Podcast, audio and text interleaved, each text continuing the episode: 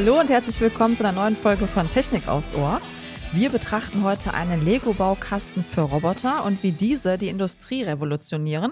Dabei wird es konkret um eine Innovation eines Startups gehen. Genau, und wir sprechen dazu mit Roman Hölzel, Co-Founder und Geschäftsführer der Robco GmbH, die sich mit der Produktion von modularen Industrierobotern beschäftigen. Der Roman Hölzel hat nach dem Studium an der Technischen Universität in München und dem CDTM, da weiß ich nicht, was das ist, musste gleich nochmal sagen, und in Harvard äh, am Lehrstuhl für Robotik und KI an der TUM zu forschen begonnen. Im Rahmen der Forschungsarbeit kam immer wieder die Nachfrage von potenziellen Kunden, ob das modulare Roboter-Kit, an dem geforscht wurde, nicht auch zu kaufen wäre. Damit war Roman und seinen Co-Foundern klar, zur innovativen Technologie gibt es einen Markt und sie wagten den Schritt ins Unternehmertum, was modulare Roboter genau sind und wo der Unterschied zu anderen Industrierobotern ist, das wird er uns jetzt erzählen. Herzlich willkommen, Roman. Hallo. Hallo, ihr beiden. Freut mich, äh, dabei zu sein heute. Ja, uns freut es auch, dass wir heute den Podcast aufnehmen. Und äh, zu Beginn, ja, du bist der CEO von Robco und ihr produziert modulare Industrieroboter. Was können wir uns denn darunter vorstellen? Genau, wir sind seit zwei Jahren in München unterwegs und fertigen einen Baukasten für Industrieroboter.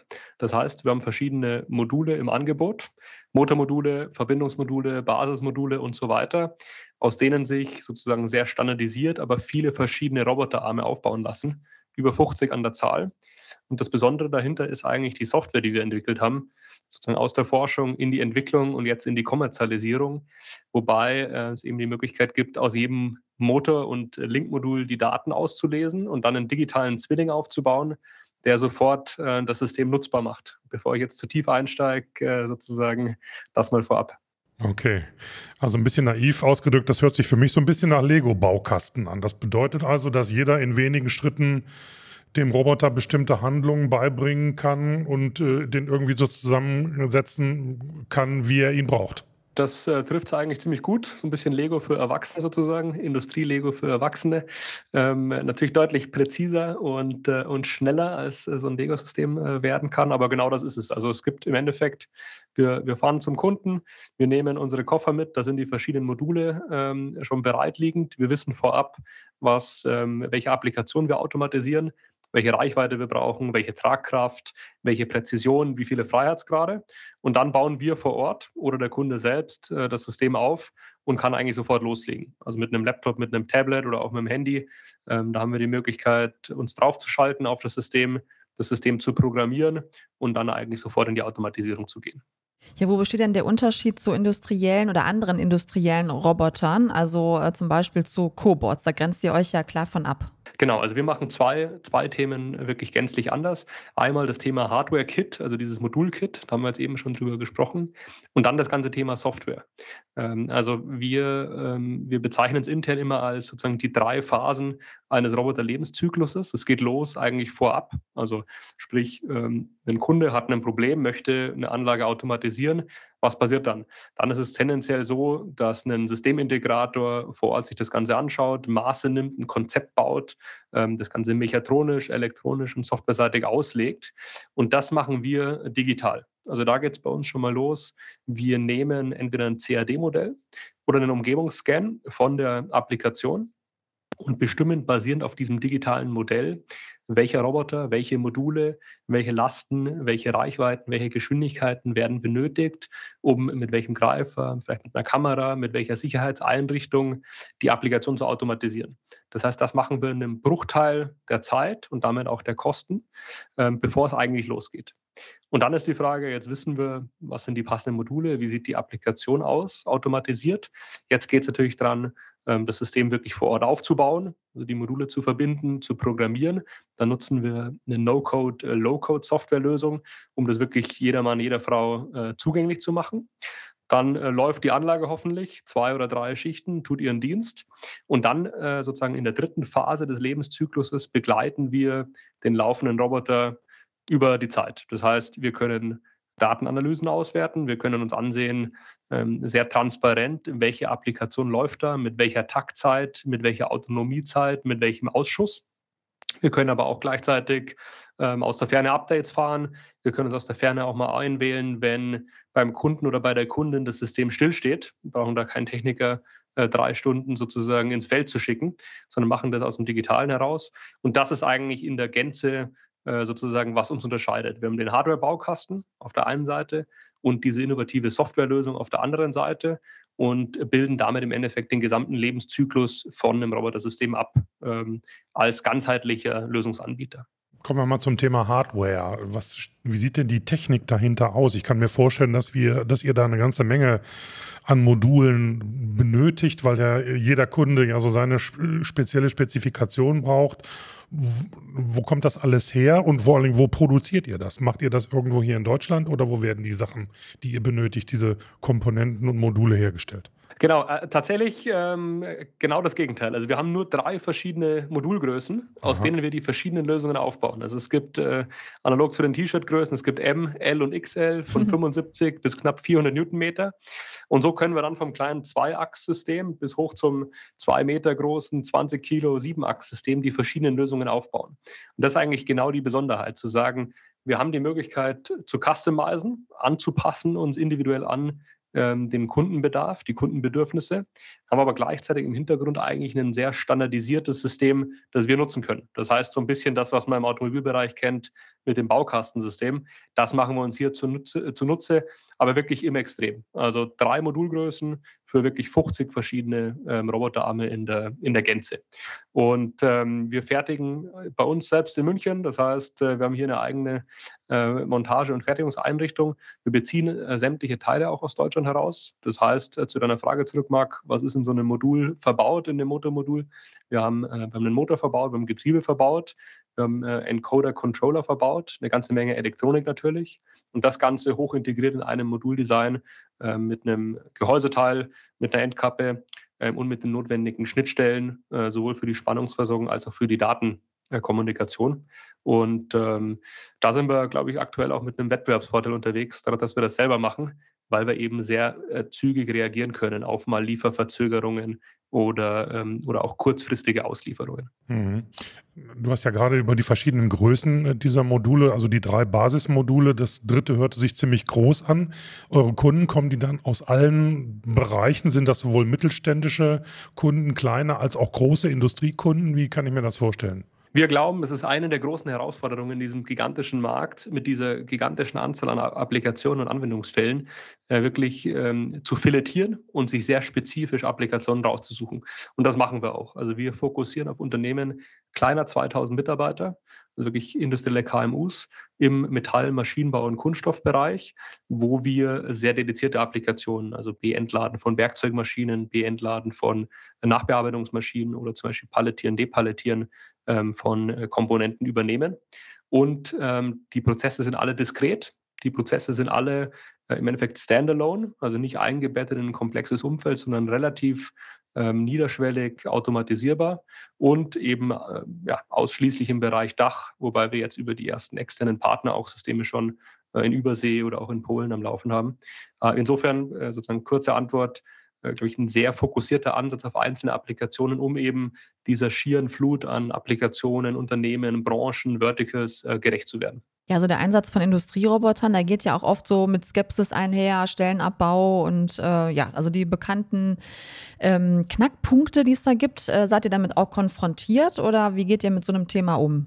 Ja, Sarah, da sprichst du natürlich ein ganz wichtiges, auch gesellschaftliches Thema an. Ähm, wir, äh, wir, wir, wir, nennen immer ganz gern das Beispiel mit dem Time Magazine äh, Cover. Da gibt es äh, aus den 60er Jahren, aus den 90er Jahren und vor etwa 10, 15 Jahren sozusagen vom Time Magazine eben diese Cover, so nach dem Motto, auf Englisch, Are Robots Taking Away Our Jobs? Ja? Und äh, die letzten Kunden, die ich besucht habe, äh, besuchen durfte, da, ähm, da war immer noch eine ganze Menge Mitarbeiter zugange und, und relativ wenig vergleichbar äh, Roboter im Einsatz.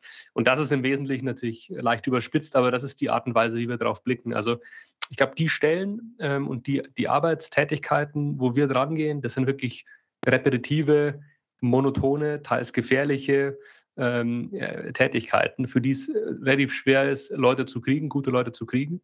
Das heißt, das sind tendenziell eher äh, Aufgaben, wo wir, sich eigentlich jeder Werker freut, wenn das Roboter übernehmen könnte. Ähm, zumal sozusagen das Thema Labor Shortage, also Fachkräftemangel, einfach enorm wird. Wir haben jetzt die letzten Zahlen uns angesehen, da ist von vier Millionen Werkerstellen im industriellen KMU-Bereich die Rede, die bis 2025 fehlen. Also das alleine sozusagen, da komme ich ohne Automatisierung gar nicht mehr zurecht. Und dann haben wir natürlich die Möglichkeit, wenn es wirklich jetzt darum gehen würde, dass Mitarbeiter an einer konkreten Maschine äh, sozusagen durch einen Roboter diese Tätigkeiten ähm, umgesetzt werden sollen, dass der Mitarbeiter, die Mitarbeitende im Endeffekt äh, sich weiterentwickelt zu einem Roboterprogrammierer, Roboterbediener, äh, eher kreativ arbeitet, statt eben monoton, repetitiv äh, und zum Teil immer noch äh, gefährlich. Gefährlich heißt dann aber auch, dass, die, dass es keine Menschen in der unmittelbaren Umgebung eurer Roboter gibt, oder wie? Die stehen da alleine und werden aus der, einer gewissen Distanz dann irgendwie gesteuert. Also sind in dem Sinne keine kollaborativen Roboter, sondern arbeiten autark. Genau, es sind keine kollaborativen Roboter. Trotzdem ähm, nutzen wir die modernen Techniken äh, in der Sicherheitsabschottung. Das heißt, ähm, Laserscanner zum Beispiel oder Trittmatten oder auch Distanzsensoren, sodass das System sehr zugänglich bleibt. Es bleibt offen, da gibt es keinen riesen Ge äh, Käfig oder Gehäuse außenrum bleibt ein zugängliches System, ist aber, muss man ganz klar sagen, mit der europäischen Normenlage einfach so, dass ähm, der klassische Cobot wirklich, der arbeitet langsam mit geringen Beschleunigungswerten, der darf keine Spitzen oder gefährlichen Teile handhaben, da muss sofort abgeschottet werden, sodass wir uns eben bewusst als äh, sehr arbeitstüchtiges Industriesystem platzieren, als Arbeitstier, wenn man so möchte, äh, mit allen sozusagen Vorteilen, die einhergehen. Aber gleichzeitig müssen wir natürlich sauber uns darum kümmern, dass die Sicherheit gewährleistet ist und das aber eben dann durch, sagen wir, durch offene, moderne Schutzmaßnahmen wie, wie gesagt, Laserscanner für die Distanzüberwachung zum Beispiel. Ja, hast du noch so ein paar Produktionsbeispiele für unsere Hörerinnen und Hörer, also dass es noch so ein bisschen praktischer wird? Magst du da was nennen? Ja, sehr gerne. Also ein, sozusagen eins der Bilder, wir haben immer montags unser, unser All-Hand, nennen wir das im Team, weil wir natürlich international aufgestellt sind, mhm. wo wir auch über die Vision und über die, die Mission, die wir uns auferlegt haben, sprechen. Und ein, einer der Sprüche ist äh, im Endeffekt immer zu sagen, äh, wenn wir unser Ziel erreicht haben, dann, äh, dann kommen wir, kommen unsere Zuhörerinnen und Hörer eigentlich gar nicht um Robco drumherum, weil äh, vom Zug, mit dem wir vielleicht nach Berlin fahren, über die Nüsse, die wir im Supermarkt kaufen, über Teile im Aerospace oder Fahrradbereich, einfach wir so eine Durchdringung erreicht haben bei Robco, äh, dass wir sämtliche Branchen und Verticals im Endeffekt ähm, bedienen und unser System da Teile handhabt oder fertigt. Und das ist genau, was wir jetzt schon machen im Kleinen. Also sprich, wir palettieren Studentenfutter und Nüsse, ähm, das nach der äh, sozusagen Verpackung in Kartons gefüllt wird und wir verpacken das, äh, wir palettieren das auf, äh, auf Europaletten. Oder wir be- und entladen ähm, Fräsmaschinen mit ähm, Teilen, die dann im, im Fahrradbereich zum Einsatz kommen für Sattelstützen, Sattelklemmen. Oder wir lasern, wir nachbearbeiten ähm, im Endeffekt Aluminiumteile im Lebensmittelbereich, die quasi eine Kennung noch bekommen vom Hersteller äh, und über ihre Teilespezifikation. Oder wir äh, be- und entladen eine Werkzeugmaschine, eine Drehmaschine, mit der äh, im Möbelbereich so Unterlegscheiben ähm, zum Beispiel gefertigt werden. Also wirklich schon eine ziemlich große Bandbreite, was die Branchen und die sozusagen die Endprodukte angeht. Aber eben lässt sich alles runterbrechen auf, äh, auf kleiner 2000 Mitarbeiter, industrieller Mittelstand, ähm, Beentladen von zum Beispiel Werkzeugmaschinen oder Palettieren von, von Komponenten und damit für uns ähm, sozusagen spitze abgeschlossene Applikationen, für die wir die passenden Lösungen liefern. Was muss man denn können, um das alles drauf zu haben, was ihr so macht? Also, also ihr seid ja drei Leute, die das Unternehmen gegründet haben und du sagst, ihr seid international aufgestellt. Gibt es da Maschinenbauer oder nur Maschinenbauer oder gibt es da auch Informatiker? Erzähl doch mal so ein bisschen, was habt ihr für eine Mannschaft da? Ja, die nicht ganz ernst gemeinte Antwort ist äh, früher aufstehen und später ins Bett gehen als die Konkurrenz. Ähm, aber Spaß beiseite, das ist natürlich relativ komplex. Ne? Also wir, wir, wir haben äh, sozusagen auf technischer Seite die gesamte Bandbreite. Wir haben äh, Maschinenbauer, Konstrukteure im Team ähm, fürs, äh, fürs mechanische, mechatronische Design, Elektrotechniker für äh, die Buskommunikation zum Beispiel und dann natürlich einen sehr starken Fokus auf Software, also für die Modellbildung, für die Programmierung, für die Inbetriebnahme, aber auch sämtliche kommerziellen Funktionen. Also mittlerweile ist das Team äh, ungefähr halb-halb geteilt, ähm, Hälfte, ja, etwas mehr als die Hälfte im technischen Bereich und die andere Hälfte im Bereich Marketing, Sales, als auch dann die Backoffice-Funktionen ähm, Finanzwesen und ähm, Personal. Automatisierung folgt heute immer noch den SPS-Logiken von vor über 50 Jahren. Als erster großer Hersteller überhaupt möchte Schneider Electric das ändern. Wieso? Zunächst will ich sagen, dass uns die Art und Weise, wie wir bisher automatisiert haben, weit gebracht hat. aber sie hat auch zur Entstehung proprietärer SPS-Systeme geführt. Und das hat mit der Idee eines durchgängig vernetzten und offenen Internet der Dinge natürlich nur herzlich wenig zu tun. Wenn wir in Zukunft also Anlagen betreiben, die noch wandelbarer, noch nachhaltiger sind, dann brauchen wir einen zeitgemäßen Automatisierungsansatz, der diesem Anspruch gerecht wird. Wie sieht ein solcher zeitgemäßer Automatisierungsansatz denn aus? Das lässt sich ganz einfach auf den Punkt bringen. Zeitgemäße Automatisierung folgt modernen IT-Logiken. Also Hardware und Software werden voneinander entkoppelt. Das hat den Vorteil, dass Softwareanwendungen dann nicht mehr nur für Steuerung eines Herstellers geschrieben werden, sondern dass die Software überall läuft, wo es ein gemeinsames Betriebssystem gibt. Das verschafft uns mehr Interoperabilität und ermöglicht die Wiederverwendung von Softwareobjekten. Und wie wirkt sich das in der Praxis aus? Hier ist natürlich ein gewisses Umdenken gefordert, klar, aber das lohnt sich. Wenn ich nicht mehr von der Automatisierungstechnik eines Herstellers abhängig bin, kann ich meine Anlage ja viel leichter upgraden oder modernisieren. Und auch für das Engineering bieten sich auf einmal erstaunliche Freiheiten. Beispiel Plug and Produce. Das ist gegenwärtig in der Automatisierung kaum möglich. Aber bei einem herstellerunabhängigen Automatisierungskonzept gehört so etwas zum Standard. Ja, dann würden wir jetzt gerne so ein bisschen, dass du aus dem Nähkästchen plauderst und äh, mal so ein bisschen auf diese Gründungsgeschichte zurückkommst. Ihr habt ja auch einige Jahre erstmal geforscht und so weiter. Und da würden wir einfach gerne mal ja so ein bisschen von dir hören, wie das abgelaufen ist, welche Herausforderungen ihr hattet und vielleicht hast du auch ein paar Tipps für unsere Hörerinnen und Hörer. Ja, können wir gerne versuchen. Also ich glaube, für uns war der, für uns war das Schwierige, wirklich den Dreisprung zu schaffen von, von wirklich wir, Forschung, Paper schreiben, mhm. Initialthemen in der Tiefe durchdringen, hin zu dann, sagen wir, der, der, der industrienahen Entwicklung. Also wie schaffen wir es, so ein System nicht nur sozusagen in einem, in einem wissenschaftlichen Paper äh, erstmal funktionstüchtig zu zeigen, sondern wie schaffen wir es, das wirklich zu fertigen, in den Prototypen um, überzuführen äh, und bei den ersten Kunden auch zu testen. Und dann sozusagen die dritte Phase der Kommerzialisierung. Also wie schaffen wir es, das wirklich mit höheren Stückzahlen zu fertigen, bei Kunden und Kundinnen zu platzieren, wie sprechen wir die Kunden an, ähm, zu welchem Preispunkt und so weiter. Das würde ich sagen, waren so die, die drei Phasen und in der letzten Phase sind wir natürlich auch noch mittendrin.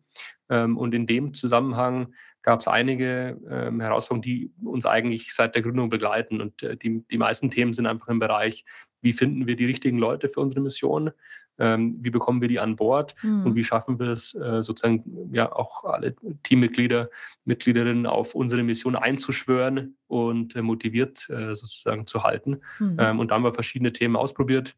Wir nutzen aktuell äh, OKRs, also Objectives und Key Results, mit denen wir es quasi schaffen, von einer großen ähm, wir 10, 15 Jahres äh, die Themen runterzubrechen auf einzelne Quartale und dann einzelne Wochensprints, sodass wir sowohl in der Produktentwicklung als auch im Go-to-Market äh, eben wirklich einen guten Zug im Team äh, haben und uns Ziele, ähm, die natürlich ambitioniert sind, äh, auch wirklich zusammen erreichen. Okay. Ähm, ja, wir sprachen gerade davon, von den Rahmenbedingungen. Ähm, inwiefern sind denn ja, das ist immer bei Ingenieuren und Ingenieurinnen relativ wichtig, kriegen wir so im Laufe unserer Podcasts mit. Netzwerke. Sind Netzwerke auch für euch wichtig? Braucht ihr die äh, auch vielleicht, um an Investoren zu kommen? Ich weiß ja nicht, ob ihr alle schon vorher im Lotto gewonnen hattet, bevor ihr die Firma gegründet habt, oder ob es auch nötig war, da Kapital an Bord zu holen. Wie ist das denn bei euch gewesen? Ja, ganz im Gegenteil. Also wir waren relativ frisch sozusagen aus dem akademischen Umfeld, klar über die Promotionsarbeiten und wissenschaftliche Mitarbeit, aber äh, ohne die, die hohen Geldbeträge am Konto. Insofern war es für uns ähm, natürlich in diesem Thema äh, passende Investoren und, äh, und, und Geldgeber zu finden, die das gesamte Thema unterstützen. Ähm, gleichermaßen sind wir, und ich glaube, das war vielleicht rückwirkend auch ein Thema, das man hätte besser machen können, doch einfach eher umsetzungsbegeistert. Also technologiebegeistert sowieso, aber auch umsetzungsbegeistert. Wir sind gerne beim Kunden, wir sind gerne unterwegs, wir sind gerne in der Fertigung und, und, und setzen wirklich die Themen ähm, auch um. Und ähm, Gerade für Investorensuche, denke ich, ist das Thema Netzwerk äh, hochgradig relevant. Wir hatten dann im Endeffekt vor einem guten Jahr das Glück, ähm, eine ganz gute Dynamik erzeugen zu können. Also ich habe äh, damals Mitte Februar mit der Investorensuche begonnen und wir konnten dann Ende April schon beim Notar das Ganze beurkunden.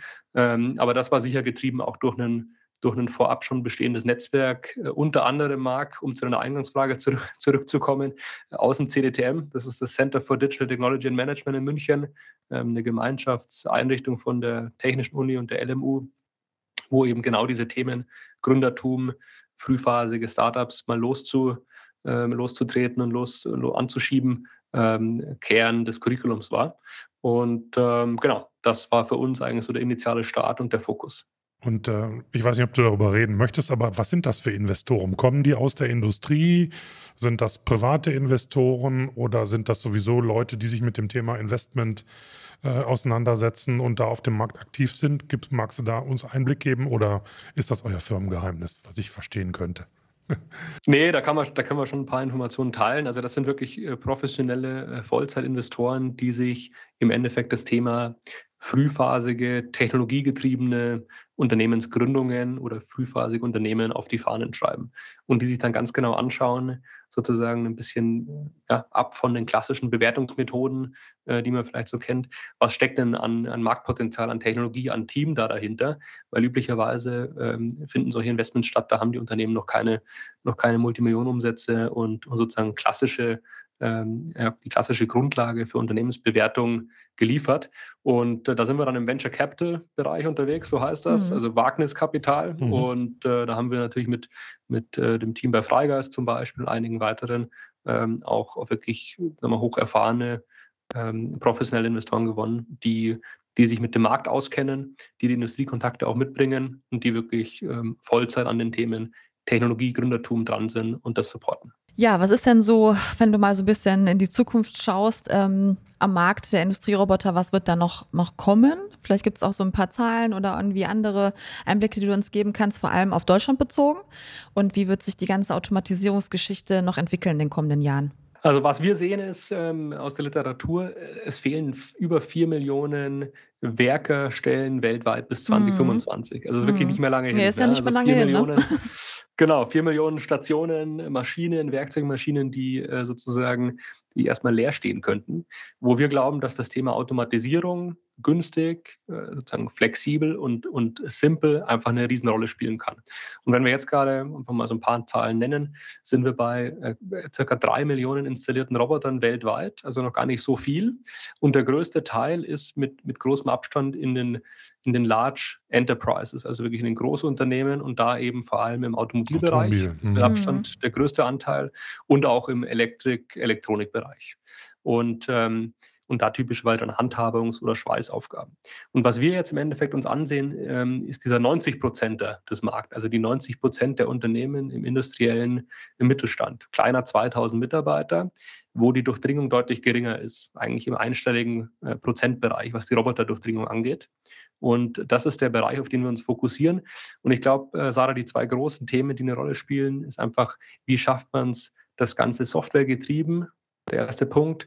Und dann der zweite Punkt, so einfach und so zugänglich zu machen, dass, ähm, dass es vielleicht gar keinen Experten, keine Expertin mehr braucht, sondern ein mhm. Unternehmen das auch selbst äh, einsetzen kann, umsetzen kann und eben damit äh, im, im, sehr klaren Kontrast zu den Großunternehmen, wo die Projekte Hunderte von tausend Euro kosten, wo es Experten gibt, Automatisierungsabteilungen und auch die 12, 18 Monate Zeiträume, um so Systeme aufzubauen. Das ist sozusagen ähm, der Teil, von dem wir weg wollen. Wir wollen hin zu einem Aufbau in wenigen Tagen oder Wochen, ohne Experten, ohne Expertin und zu einem attraktiven Price Point, vielleicht sogar auf einer Monatsgebühr, sodass gar kein äh, großes Investment äh, nötig ist. Und wenn wir da den Zahlen glauben, dann äh, ist es schon so, dass ähm, wenn der Automatisierungsgrad sich um circa 15 Prozent erhöht, das, zeigt, äh, das zeigen die Statistiken, dann äh, können sich die, die Operating Margins, also wirklich die, äh, die Brutto, die, die Nettomarge bis zu verdoppeln. Und äh, das, da glauben wir, das hat einen großen Effekt auf die Produktivität vor eben diesen Makrotrends, ähm, Fachkräftemangel, ähm, Zurückholen von Fertigung aus Fernost wieder nach Europa ähm, und den weiteren. Wie kommt ihr an eure Kunden ran? Scannt ihr den Markt ab? Du hast gesagt, ihr habt im, im Fokus immer eher so äh, KMUs, also kleine, mittlere Unternehmen, kleiner 2000 Mitarbeiter. Kommen die auf euch zu? Geht ihr auf die zu? Oder ist das both ways? Wie sieht es aus? Wir machen das sehr, sehr fokussiert, äh, sehr strukturiert auch. Wir haben zwei große Kanäle, genau ähm, wie du es angesprochen hast, den Inbound-Kanal und den Outbound-Kanal. Outbound nutzen wir die klassischen äh, sagen wir, Möglichkeiten, die sich uns bieten, also von den digitalen äh, Möglichkeiten, die es gibt, über, über die Netzwerke, über vielleicht Podcast-Formate, Videoformate, Werbeschaltung hin zu ähm, den Messeauftritten, die einfach nach wie vor eine große Rolle spielen, mhm. weil es ja ein Produkt ist, das man auch anfassen möchte, erleben möchte, mhm. das irgendwo auch emotional ähm, begeistern kann.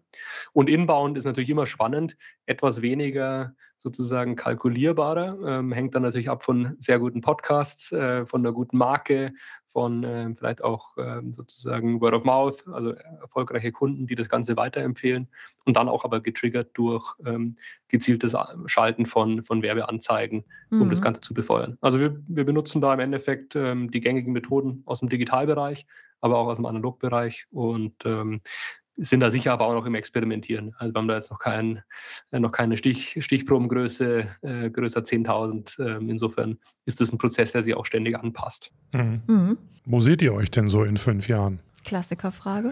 ja, langweilig, klassisch, aber immer, immer genau, gut. Ja. Immer, muss immer kommen. Ne?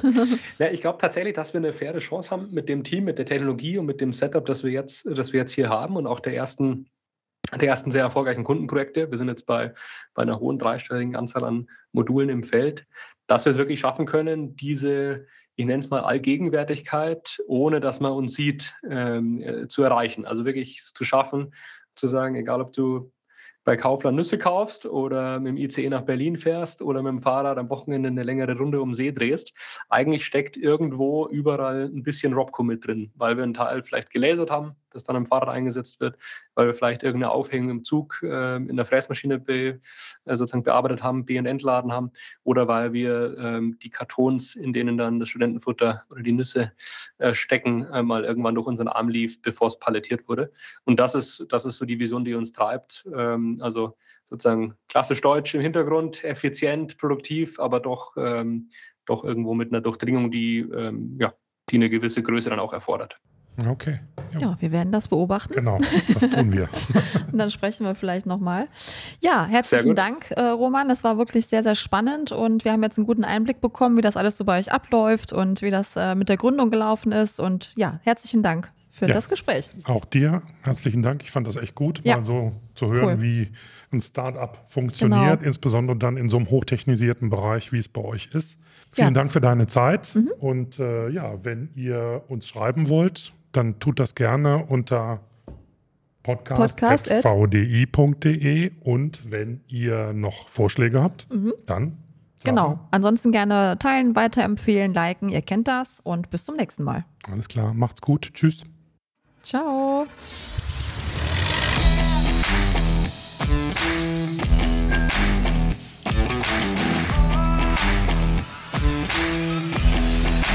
Technik aufs Ohr.